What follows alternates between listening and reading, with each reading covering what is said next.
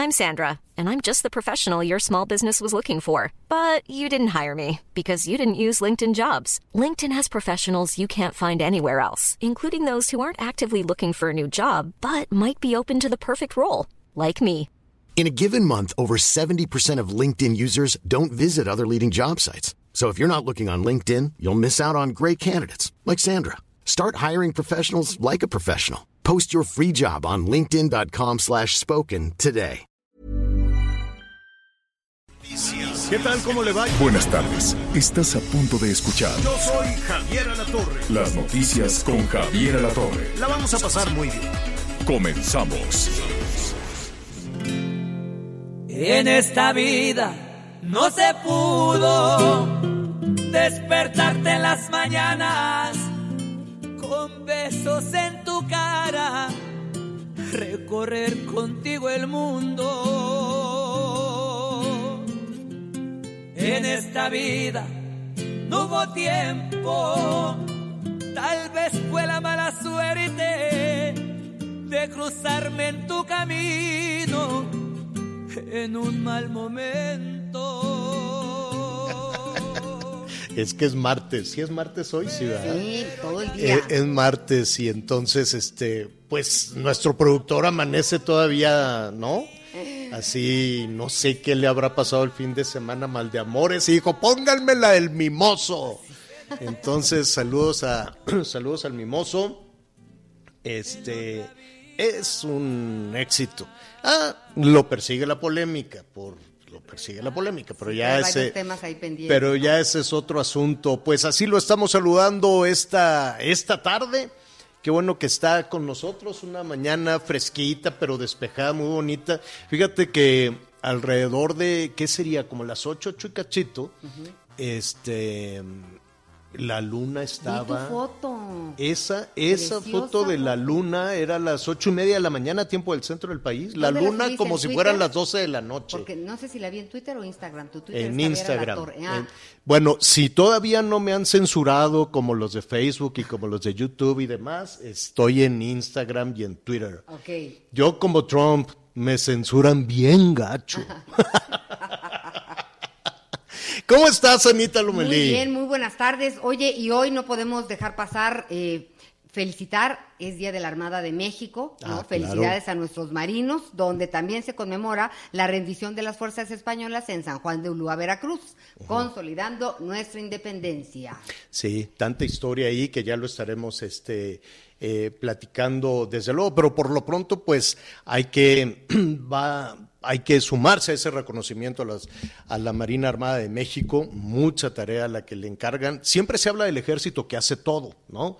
que el ejército planta los árboles, persigue a los inmigrantes, construye aeropuertos, construye trenes, persigue a los malosos, todo lo hace el ejército, pero la verdad es que la Marina también Hombre, le encargan le encargan muchísima, muchísima naval, tarea. orgullo le encargan mucha tarea. Recientemente le acaban de encargar este, la, la seguridad en Colima.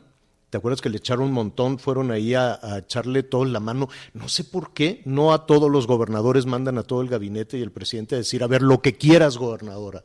Entonces yo creo que el resto de los gobernadores y gobernadoras dijeron, ¿y, y por qué no más a la de Colima y a nosotros no?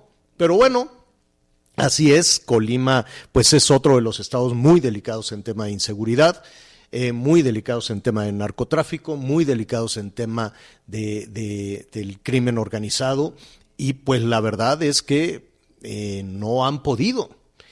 Y cuando las autoridades municipales y estatales no pueden, pues tiene que entrar en, en operación el gobierno federal y en este caso, pues no es la Guardia Nacional, que ahí va a trompicones, le encargaron esa tarea a la Marina Armada de México. Y también el dragado de los ríos en Tabasco. De- se De- encargan de- todo, de- claro. Mira, y es que algo. los ríos, por eso se inunda Tabasco, porque por años y años y años se va tapa- se hace un tapón, un tapón, un tapón de arena de toda, de, de- de- desde luego la descarga de las presas y de todo el agua que baja eh, de, de Chiapas también a Tabasco y entonces se va haciendo un tapón. Hay ríos ahí en Tabasco que eran navegables, como el río Samaria y demás, y ahora te, te paras en medio del río y el agua te llega a media pierna.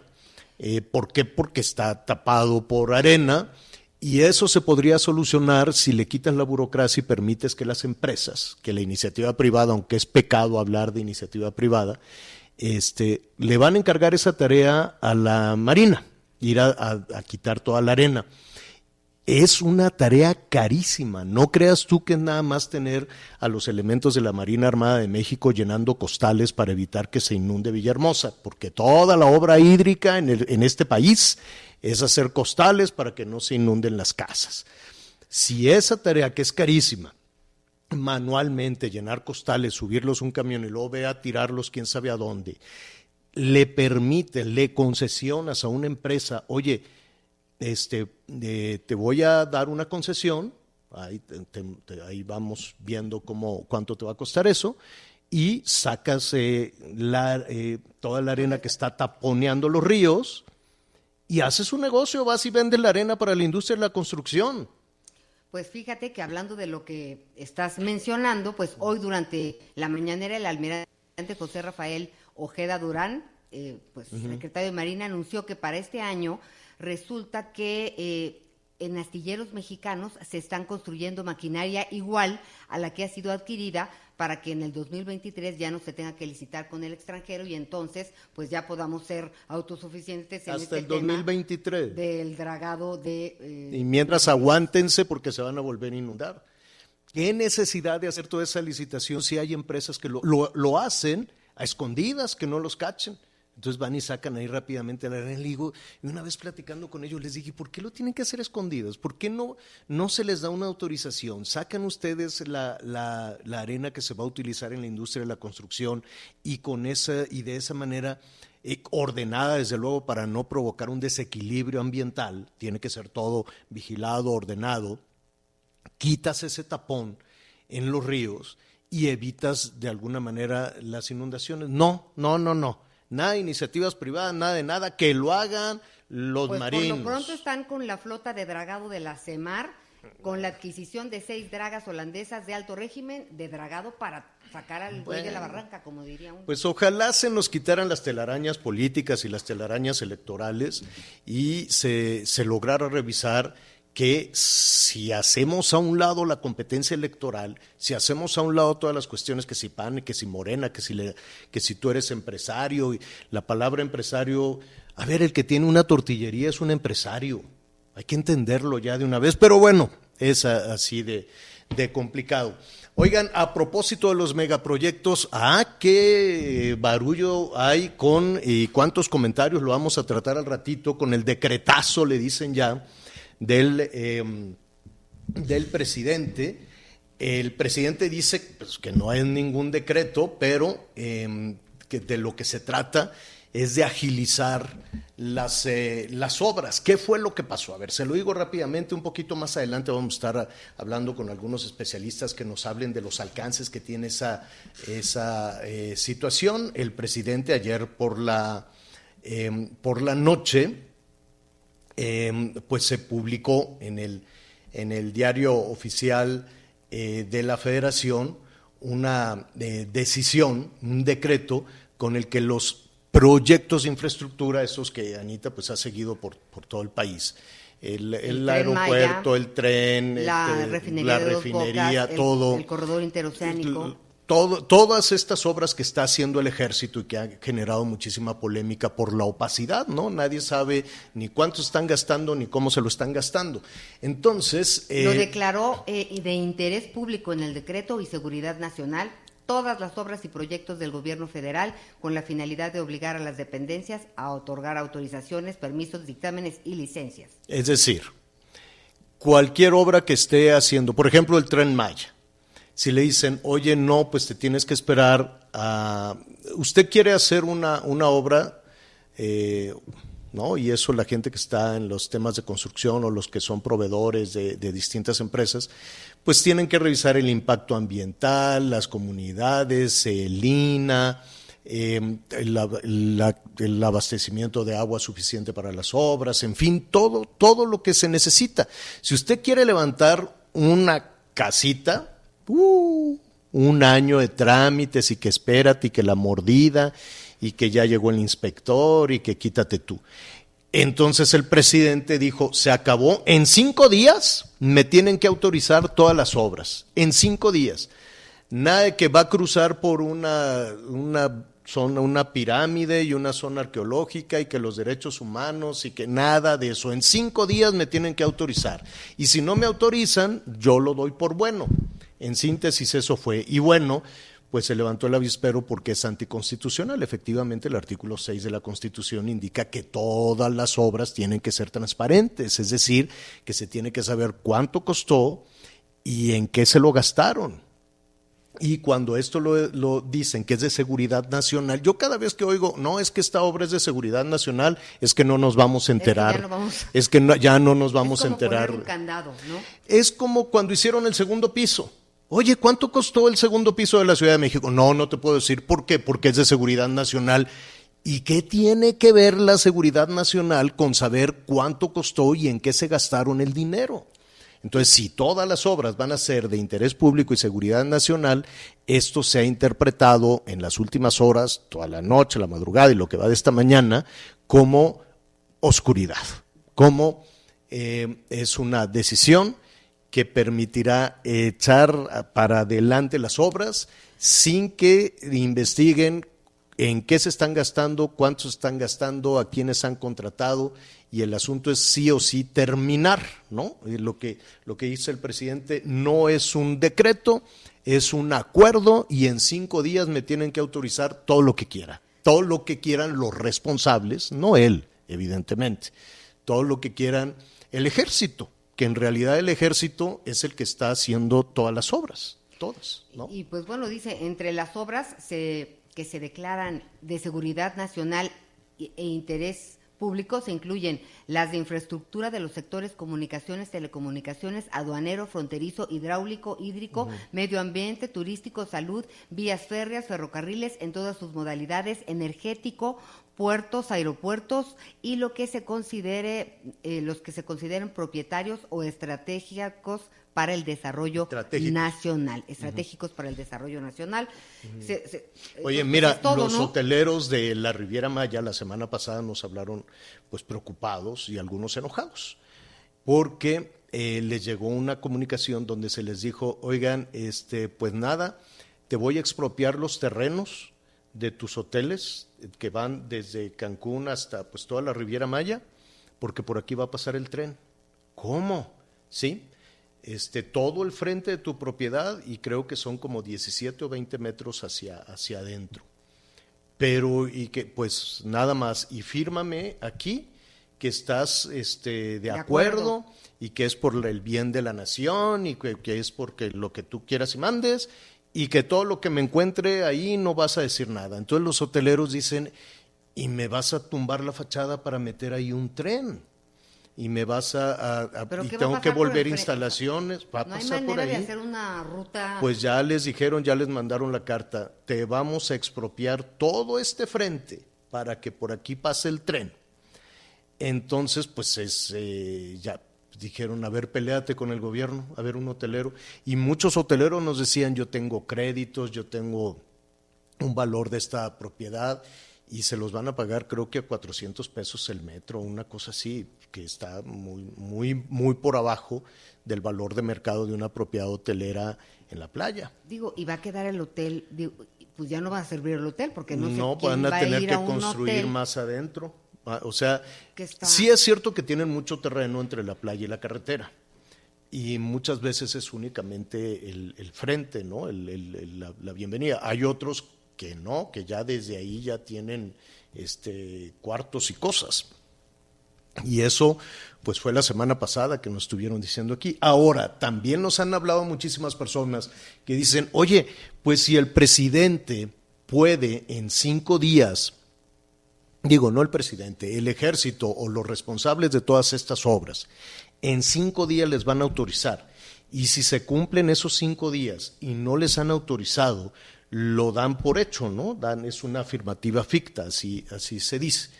Este, pues hay muchas eh, personas que están tratando de abrir un negocio, que están tratando de hacer una construcción, que están también eh, esperando las resoluciones de impacto, de impacto ambiental, las resoluciones del INA, las resoluciones de, de la Secretaría de Comunicación. O sea, todos aquellos privados o todas aquellas personas que también están esperando que se les resuelva. Elic, por ejemplo, si quiere levantar algo, ¿cuánto tiempo tiene que esperar? No, bueno, es bueno, es la visita de las siete casas. Muchos constructores que nos están escuchando en este momento que dicen, bueno, pues si así se va a modificar, pues que se modifique parejo.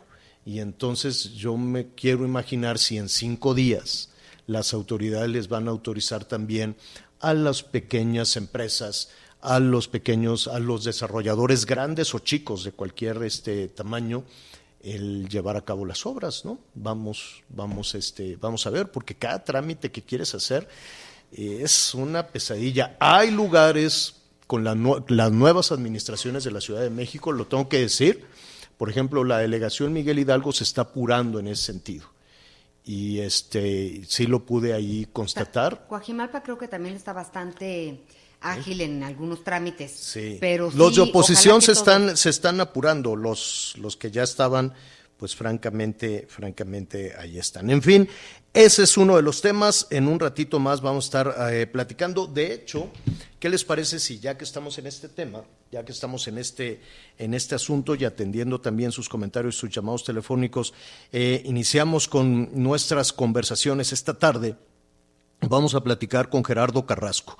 Él es eh, abogado socio del despacho Soledad y Carrasco Abogados y nos da muchísimo gusto que nos acompañe para pues darle una, una dimensión a este decreto que dice el presidente. No es un decreto, es solamente un acuerdo eh, que se publicó ayer por la tarde-noche en el diario oficial de la Federación. Gerardo, qué gusto saludarte. Muy buenas tardes. Muy buenas tardes, el, gusto es nuestro y estamos a, a sus órdenes y agradecidos por el espacio, estimado Javier. Al, contrario, Gerardo, yo sé que, que de, de- de ayer en la noche para hoy han surgido muchísimos eh, comentarios de que si el asunto es anticonstitucional, hay quienes dicen, bueno, pues nos vamos por esa ruta siguiendo al ejército, siguiendo al gobierno federal. ¿Qué, qué, qué opinas? ¿Qué alcances le, le ven en el despacho a este decreto? Mira, sobre todo creo que ha habido muchas eh, confusiones, entonces eh, hay que ir por partes. Digo, para empezar, eh, pues eh, lo que dice el presidente en la mañanera, pues no es correcto, ¿no? No, no, no, no, no hay que confundir entre lo que es un decreto y lo que es un acuerdo, ¿no? Cualquier acuerdo emitido por parte de las autoridades del Poder Ejecutivo Federal se publican en el diario oficial de la Federación a través de un decreto. Es decir, el decreto es el cascarón y el acuerdo es el contenido que se tenga, ¿no? Entonces, por ejemplo, si se aprueba cualquier ley por parte del Poder Legislativo, al momento de enviarse al Poder Ejecutivo para la promulgación y publicación en el diario oficial, se publica la ley a través de un decreto, ¿no? Pero para efectos prácticos, pues el acuerdo es aquel decisión, aquella decisión que se toma entre dos o más autoridades, ¿no? Pero pues se publica a través de un decreto. Y para efectos prácticos, pues es igual, es una orden del Poder Ejecutivo, pues que tiene determinadas eh, de- de- de- determinadas cuestiones eh, pues obligatorias para las autoridades de la Administración Pública Federal, ¿no? Entonces creo que hay que partir de esa base. Ahora, em, lo primero que escuchábamos eh, desde ayer por la noche, eh, en, unas, en una primera evaluación de lo publicado en el diario oficial de la Federación, uno, que era una decisión anticonstitucional, y dos, que em, apagaba la luz, ¿no? Que, que todas estas mega obras con esa cantidad de dinero enorme este, se quedaban en la oscuridad. ¿Ustedes así lo consideran? Mira, eh, eh, efectivamente hay que eh, ver cuál es el contenido de, de- de este acuerdo, ¿no? ¿A, a qué, ¿A qué obras y proyectos se refiere, ¿no? Porque pues eh, me parece que también se prestó un poco a confusión las declaraciones en la mañanera del día de hoy, porque hablaban de las obras, las que se consideran como prioritarias, Santa Lucía, Tren Maya, Dos Bocas, etcétera, pero el contenido del decreto no habla de las megaobras.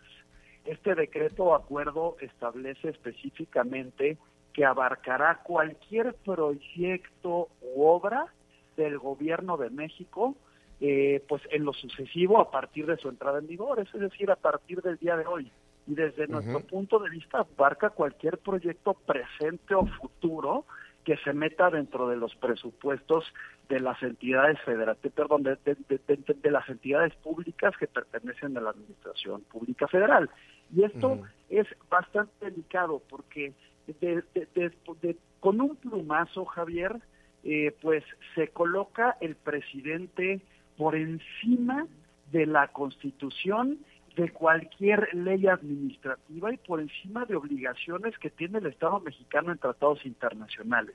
Es decir, a través de este acuerdo decide que, se, que está preaprobado o que está aprobado provisionalmente cualquier obra considerada como estratégica o prioritaria por parte de, del gobierno de México sin importar las normas que establecen todos los procedimientos que se tienen que llevar a cabo eh, para que pues se pueda cumplir con cualquier obra o con cualquier proyecto. Y permítanme poner un, un ejemplo al absurdo, pero creo que puede ser bastante ilustrativo. Si el día de mañana se aprueba, se hace una modificación presupuestal, por ejemplo, para construir una refinería en el bosque de Chapultepec, esta obra estaría autorizada provisionalmente por parte de todas las autoridades que pretendan intervenir en cuestiones ambientales, en cuestiones de hidrocarburos, en cuestiones de infraestructura por, por parte de cualquier secretaría. O imaginemos, igual y no tan al absurdo, imaginemos que quieran hacer nuevos tramos del tren Maya ahora por por eh, pues hacia el océano pues hacia el corredor del Pacífico o por por el lado del Golfo de México y que lleguen hasta la frontera. Bueno pues este acuerdo implica una autorización total de cualquier eh, procedimiento que pretenda llevarse a cabo para pues precisamente para cumplir con todas las leyes. Esto es lo mm. verdaderamente delicado y pues es pareciera que estamos en un estado monárquico, ¿no? En lugar de en una división de poder y un estado democrático de derecho. Gerardo, pero em, el presidente en la argumentación, que de hecho, si nos permites, eh, te robamos unos segundos para escuchar lo que dijo el presidente, pero pues él preguntaba, ¿qué quieren los que se oponen? escuchándote, también recuerdo que el presidente dije, dice, ¿quiere que fracasemos? ¿Quieren que no se construyan las obras? Vamos, a, digo, nos gustaría escuchar tu, respuesta, pero si no tienes inconveniente, vamos a escuchar lo que dijo el, el presidente esta mañana. Acuerdo para agilizar trámites y que por los eh, trámites burocráticos no se detengan las obras, que se pueda dar la confianza a las instituciones y a las empresas que están trabajando en el tren Maya para que los trámites que tienen que hacer para la realización de las obras sean más expeditos eh, ¿Qué opinas y qué contestarías a, este señalamiento que dice el, presidente, además de lo que acabamos de escuchar? Presentamos una parte pequeña, desde luego, pero es la, esencia de la respuesta que dio el presidente y dice, quieren que fracasemos y que no se concluyan las obras. Lo que queremos los eh, conservadores, y me refiero a conservadores a quienes queremos conservar el Estado de Derecho y a quienes queremos conservar el derecho a los eh, los derechos humanos en nuestro país, ¿no? Lo que lo que se pide por parte de la gente y lo que exigimos en las escuelas de derecho, en los colegios de abogados, en general los profesionales de derecho, es únicamente que se respete la ley. Si la ley dice que para autorizar una obra que puede tener efectos nocivos en el medio ambiente, se tiene que llevar un procedimiento de evaluación de impacto ambiental en términos de la ley general de la materia, pues entonces el presidente tiene que someterse a lo que se establece en la ley, no al revés. ¿No? Si el presidente pretende aprobar un proyecto, pues necesita cumplir con lo que indica la ley en lugar de por medio de un acuerdo, de un decreto, pues pasar por encima de cualquier orden jurídico mexicano, ¿no? Lo que también se decía es que se se, se, quiere que no sea que no haya obstáculos a través de amparos en, ninguna de las obras. Bueno, pues si no se quiere que haya amparos, entonces que se empiece por respetar la Constitución y que se empiece por respetar la ley. Pero yo considero, Javier, que, que le sale el tiro por la culata también al gobierno de México con este acuerdo, con este decreto. Porque Pero... si es, Sí, adelante. Es que ahí tengo una... Entiendo que estamos hablando de leyes, es claro lo que dices, en, en, teoría así debiera de haber sido todo este tiempo, pero ya con este decreto publicado en, eh, eh, de esta forma, pues ya es otra ley, ¿no? O, o, ya no hace falta, o sea, ya lo, ya no hay vuelta atrás, o, sea, pues. o sea, ya es otra manera de interpretar este, pues este estudio de impacto ambiental tendrá que hacer hecho, tendrá que hacerse en cinco días o, es una o cómo. Pues. Así, así es, Fernanda. Pareciera que le quieren dar efectos de ley a este acuerdo del Poder Ejecutivo, pero pues esto no es correcto, ¿no? Y, y afortunadamente tenemos un Estado democrático de derecho con tres poderes, ¿no? Distintos tradicionalmente hablando, y uno de esos poderes es el Poder Judicial de la Federación, quien al final de cuentas tendría que Hiring for your small business? If you're not looking for professionals on LinkedIn, you're looking in the wrong place. That's like looking for your car keys in a fish tank. LinkedIn helps you hire professionals you can't find anywhere else, even those who aren't actively searching for a new job but might be open to the perfect role. In a given month, over 70% of LinkedIn users don't even visit other leading job sites. So start looking in the right place. With LinkedIn, you can hire professionals like a professional. Post your free job on linkedin.com slash spoken today. Si este eh, acuerdo es o no constitucional y pues ordenarle lo pertinente al poder, al poder ejecutivo, ¿no? Entonces, yeah. al final de cuentas, como por ejemplo decía el INAI el día de ayer, que están evaluando si presentan una controversia constitucional, ¿no? Eh, por invasión de facultades al propio instituto o por parte de determinados grupos de sociedad civil, si presentan amparos en contra de este decreto, bueno, pues estarán en su derecho y yo estoy convencido como abogado que cualquier juez de amparo al que se le presente uno de estos casos, pues estará obligado a otorgar una suspensión bastante sencilla. Y es donde yo digo que le sale el, contraproducente el al presidente porque pues claro. ya contienen vicios de antemano, mm. ¿no? Y pues uh -huh. cualquier cualquier proyecto que pretenda ser aprobado provisionalmente por medio de este acuerdo. Sí, sí, ahí vienen, ahí viene una, una avalancha de, de amparos. ¿Qué te parece si dejamos este, pues por lo pronto dejamos pasar esta semana, Gerardo, y retomamos, eh, retomamos el tema. Yo no me imagino en ese momento una autoridad que no esté rápidamente poniendo los sellos de aprobado. ¿eh?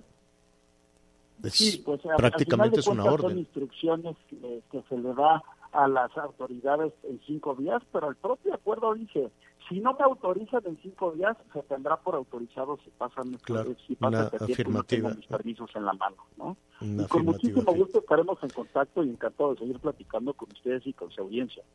Gracias, gracias Gerardo. Te enviamos un abrazo. Es el abogado Gerardo Carrasco, socio del despacho Soledad y Carrasco Abogados. Eh, vamos rápidamente a una pausa y volvemos. Sigue con nosotros. Volvemos con más noticias. Antes que los demás. Heraldo Radio. La HCL se comparte, se ve y ahora también se escucha. Todavía hay más información. Continuamos. Oiga, ah, ah, mucho cuidado, nos están diciendo pues muchas personas que eh, el aguinaldo, que cuándo, sí, lo vamos a investigar ya por estas fechas, hay a quienes ya les dieron parte del aguinaldo para el buen fin.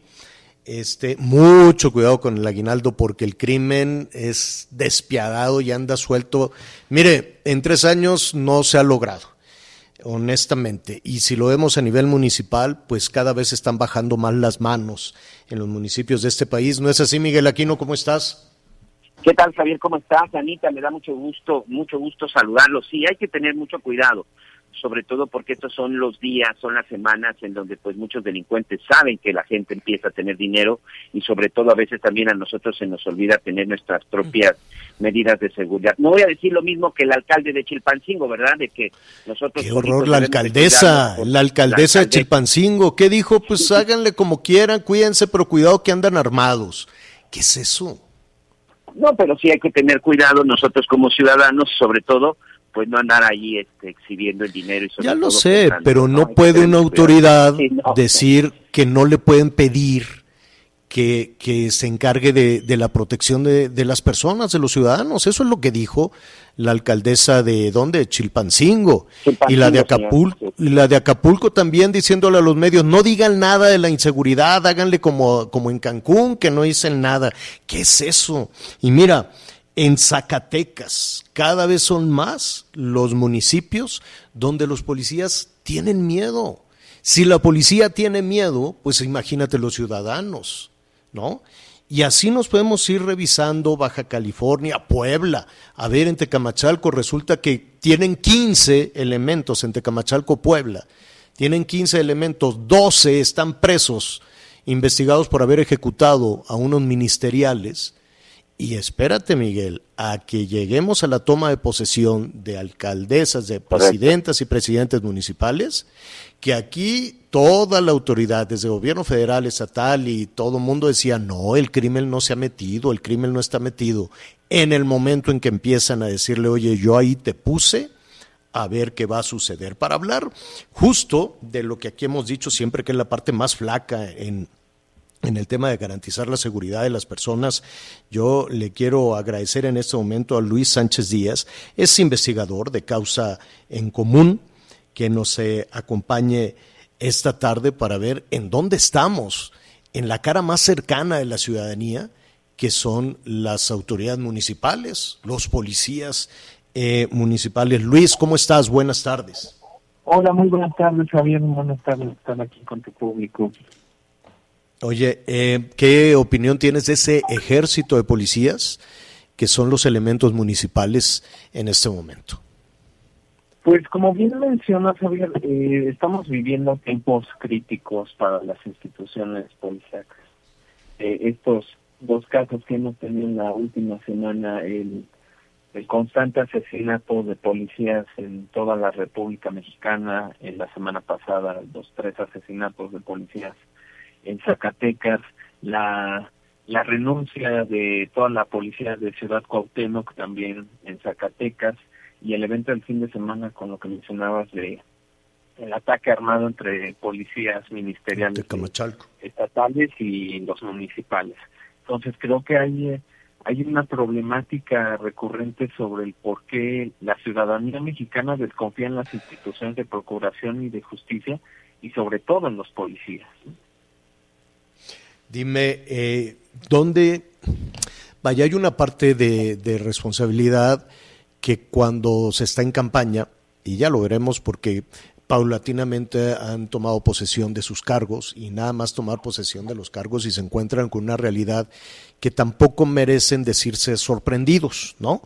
Cuando las candidatas y candidatos, y estamos hablando aquí de los municipios, eh, no viven en otro lugar, quiero suponer, viven ahí, saben de los problemas y levantan la mano y dicen vota por mí y yo me voy a encargar de la seguridad. Y al muy poco tiempo se dan cuenta o que no pueden o no quieren. ¿Qué panorama, qué ven ustedes en términos de, de seguridad a nivel municipal?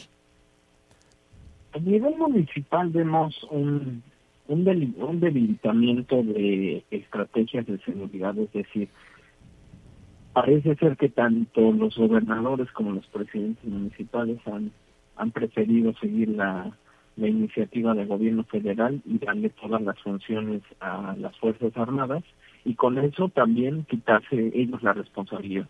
Y creo que eso es una situación muy grave, porque entonces dónde quedan las obligaciones que ellos tienen como como como autoridades para ejercer y garantizar la seguridad de los municipios y de las entidades. Ahora, ¿es un tema de dinero el tener eh, un, equipo de, mira, por ejemplo, tomemos de lo que estamos mencionando ahorita, independientemente de los nueve y tal vez para cuando termina el día van a ser más los municipios de Zacatecas, hasta esta mañana eran nueve los municipios eh, donde los policías se fueron, nueve los municipios donde hoy no hay policías y pues lo que hacen los presidentes y presidentes les dicen pues no salgan de noche porque no hay quien los cuide y hasta ahí. Esa es la solución que encuentran los presidentes. Veremos cuántos municipios más este, se, quedan, se quedan sin policías. Y por otro lado, eh, esta localidad de Camachalco, si no me equivoco, son 15 elementos para una población de más o menos 100 mil, 80 mil, 100 mil habitantes. 12 están en la cárcel, pero si vemos las condiciones en las que operan los policías municipales, muchos no tienen armas, no tienen chalecos, no tienen, o sea, tienen que pagar ellos mismos las, eh, pues, no, tienen que pagar para tener una moto, para tener una patrulla, porque saben que con eso pueden extorsionar también a las, a las personas. ¿Dónde está la solución de todo esto? ¿Es un tema de dinero o es un tema de que entre el ejército en lugar de las policías municipales? Yo creo que es un tema de, del abandono institucional que se ha dado a las policías, a todas estas instituciones. Lo vimos con el caso de, de reducir los presupuestos y en el caso, por ejemplo, de Juventino Rosas en Guanajuato, en donde el gobierno decidió desaparecer a la institución bajo el argumento de que eran corruptos todos y entonces hay que desaparecerlo. Cuando pues no hay ni siquiera una presunción de inocencia y es como las medicinas, ¿no? Es como en las medicinas. Ah, como hay corrupción, mejor cancelemos la compra de medicinas.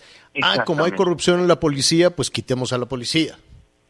Exacto, y, hay un estrangulamiento eh, del presupuesto. O sea, nosotros en Causa en Común hemos dado cuenta de, de cuál va a ser la funcionalidad en el presupuesto, ahora que mencionabas el dinero.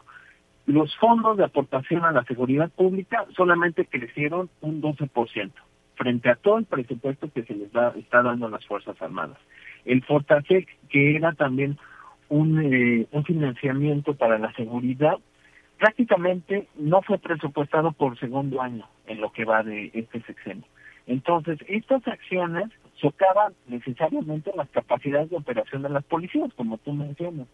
Hay condiciones precarias. Ahora, esa es una, esa, esa decisión de cortar los presupuestos, y aquí estuvimos platicando con la Asociación Nacional de Alcaldes, y ahora que mencionas Fortasec, em, es, una, es, es una decisión que quiero suponer que se saben las consecuencias cuando se decide que ese dinero se aporte a, darlo a través de los programas sociales, ¿no? Decir, oye, nos falta dinero para regalar en tal y tal programa.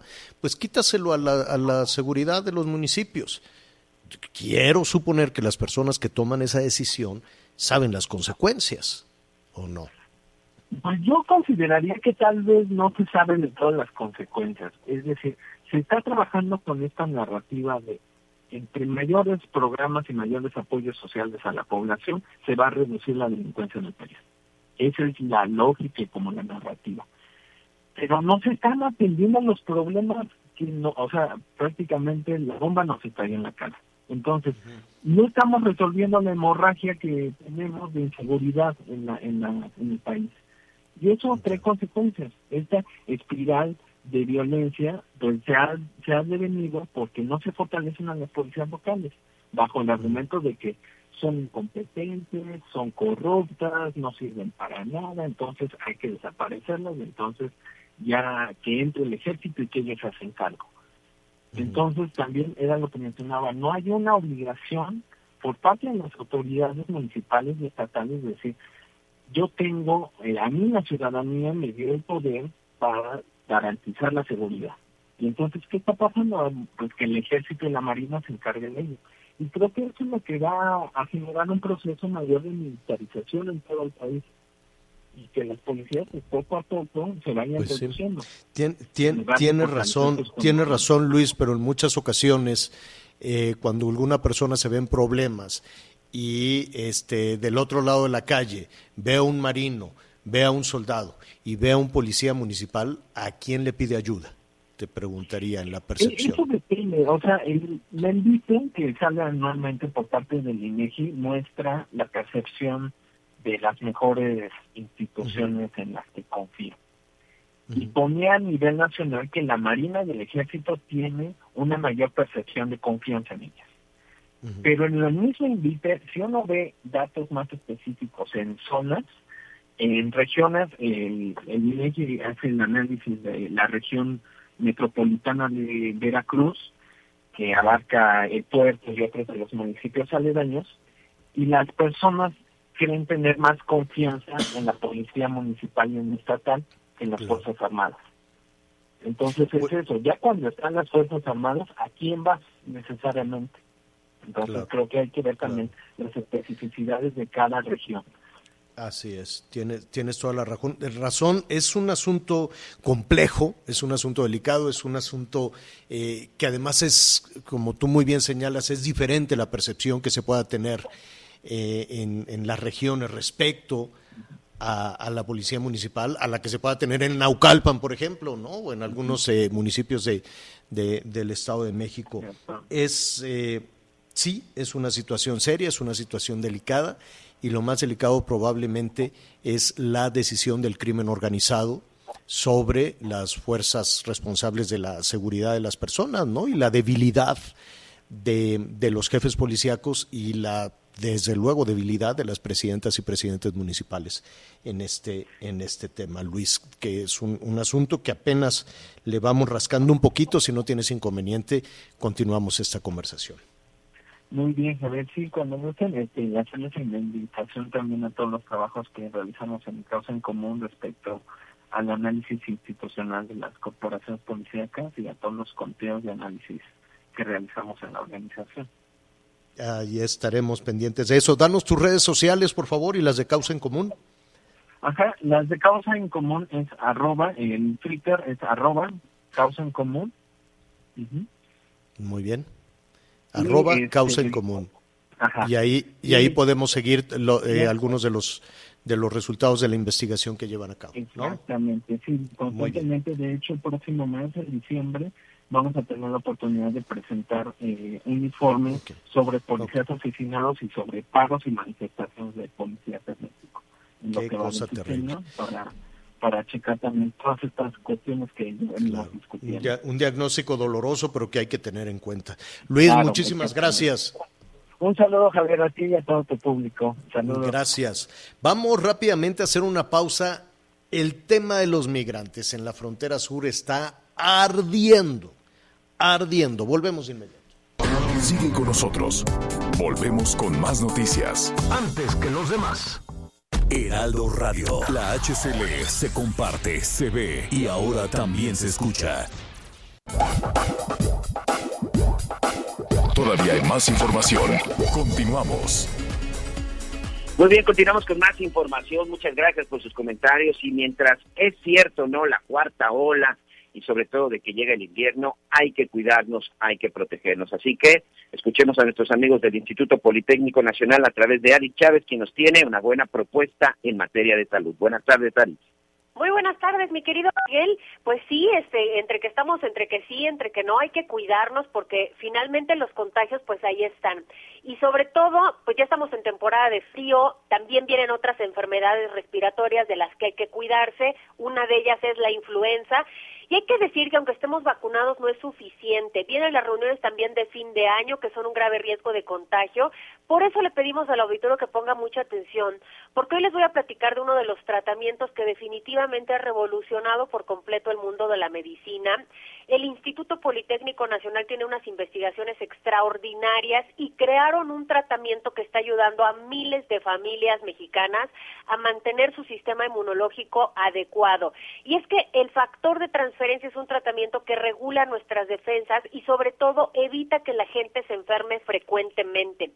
Este tratamiento, además de que es muy sencillo de tomar, es uno de los tratamientos actuales más efectivos. No hay otro tratamiento que logre elevar más de 400% el sistema inmunológico de todos nuestros pacientes. Por eso nos permite destruir efectivamente virus, bacterias, hongos, células enfermas. Y esto lo menciono porque pues hay diversos padecimientos que nos atacan de esa manera y que vemos excelentes resultados desde la primera semana en nuestros pacientes.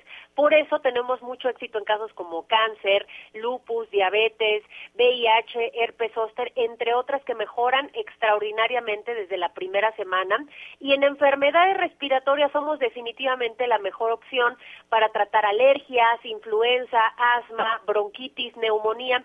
Si comenzamos nuestro tratamiento ahora, garantizamos que van a estar protegidos el mes de diciembre. Y hoy les traigo una promoción espectacular. Hoy estamos despidiendo una promoción que les gustó mucho de buen fin. Así que les invito a que vayan marcando porque tengo paquetes de factor de transferencia gratis para el auditorio. El número telefónico es el 55 56 49 44 44, el 55 56 49 44 44. Les conviene adquirirlo el día de hoy porque estamos despidiendo esta promoción de 100 dosis de factor de transferencia que se van al precio más bajo. Solo van a pagar 20 dosis de factor de transferencia y se llevan 100. Y si se comunican ahorita, les estamos regalando otras 100 dosis a todas las personas que se comuniquen. Este tratamiento resulta muy completo para toda la familia. Viene gratis un kit sanitizante con dos caretas, dos cubrebocas, dos geles antibacteriales y por supuesto que les incluimos el smartwatch. Es un reloj inteligente que se conecta con tu celular, puedes leer tus mensajes, revisar tus redes sociales. Vienen los audífonos AirPods que yo sé que todo el mundo quiso en esta época de buen fin y además estoy dando un regalo extra. Es una máquina de coser portátil que es facilísima, es súper práctica y que repara cualquier prenda que se les ocurra, desde dobladillos, las cortinas, un vestido, lo que ustedes quieran y no puede faltar en su hogar. Y si se comunican en este momento al 55 56 49 44 44 les voy a regalar otro paquete igual incluyendo todos los regalos completamente gratis, pero tienen que marcar ahorita al 55 56 49 44 44. El día de hoy solo van a pagar 20 dosis de factor de transferencia. Es último día de este buen fin que estuvo increíble y van a recibir más de 8 mil pesos en regalos. Entonces va al 55 56 49 44 44. Pueden a llamar porque se nos acaban, mi querido Miguel. Así es, a llamar y bueno, y sobre todo a estar cuidados y sobre todo prevenidos para esta temporada. Muchas gracias, Ari. Gracias a ti, les mando un fuerte abrazo. Hacemos una pausa y regresamos. Sigue con nosotros. Volvemos con más noticias. Antes que los demás. Heraldo Radio, la HCL se comparte, se ve y ahora también se escucha. Todavía hay más información. Continuamos. Bueno, hay, eh, hay información en, desarrollo importante. Se nos agota el tiempo. Mire, mañana vamos a estar en la frontera, en la frontera sur con todos nuestros, nuestros enviados, porque Miguel, cada vez es más crítica la situación con los migrantes. Es correcto, y sobre todo Javier empieza ya en los momentos de desesperación y, la verdad es que hay que señalarlo, Chiapas es el que está recibiendo principalmente el problema porque muchos de estos migrantes están quedando en esta zona. Ahorita, por ejemplo, tenemos un grupo de haitianos, son aproximadamente unas 400 personas que se están manifestando en la zona de Tuxtla Gutiérrez. Ellos le están pidiendo a la Comisión para Ayuda de Refugiados la famosa Comar, eh, que les ayude sobre todo para legalizar su estatus legal y que también, bueno, pues les proporcione y les dé todas las facilidades para poderse trasladar desde la zona del sur de Chiapas hasta la frontera con Estados Unidos, la Comisión Mexicana de Ayuda a Refugiados. Pero además, hoy Tapachula, San Cristóbal y la zona de Tuxtla Gutiérrez tienen bloqueos no solamente por parte de migrantes, también la Unión Nacional de Trabajadores Agrícolas, padres de familia y mototaxis están bloqueando. Así que el día de hoy la capital chiapaneca y sus principales ciudades tienen un serio, serio problema. Pero el problema de los migrantes sigue creciendo y como ven, vamos viendo, Javier, en las próximas fechas seguirá creciendo todavía la llegada de migrantes. Pues eh, sí, es, es, un problema muy, muy serio. Eh, se han dividido, algunos se fueron a Veracruz, otros se fueron a, hacia Oaxaca y eh, pues con todas las necesidades y, con todo lo que significa el sufrimiento además de ir caminando. Ahora han decidido caminar durante la madrugada para soportar también las altas, altas temperaturas. Es una verdadera tragedia este tema de la migración, lo estaremos eh, retomando. Eh, yo le quiero agradecer, como siempre, a las estaciones de El Heraldo Radio en todo el país y en los Estados Unidos, a las estaciones de Audiorama que nos han acompañado con la emisión de, de hoy. A nombre de Anita Lomelí, de Miguel Aquino, ACAST powers the world's best podcasts.